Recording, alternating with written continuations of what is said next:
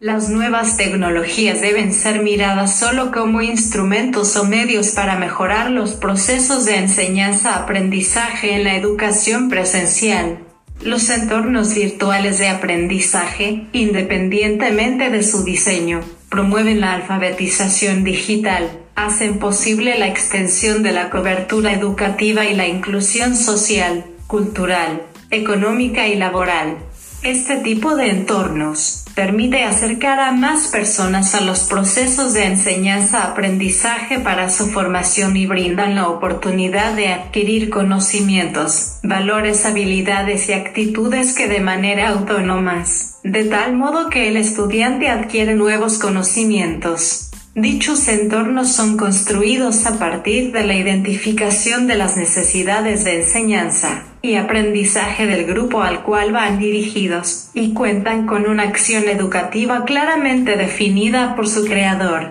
quien hace las veces de tutor en el proceso de interacción con los medios o recursos que pone a disposición del grupo de estudiantes. Según Fries, 2003, en un entorno virtual de aprendizaje, EVA, no existen relaciones unidireccionales, sino bidireccionales entre tutor y estudiantes, y entre estudiantes que interactúan con los recursos a favor de un objetivo de aprendizaje.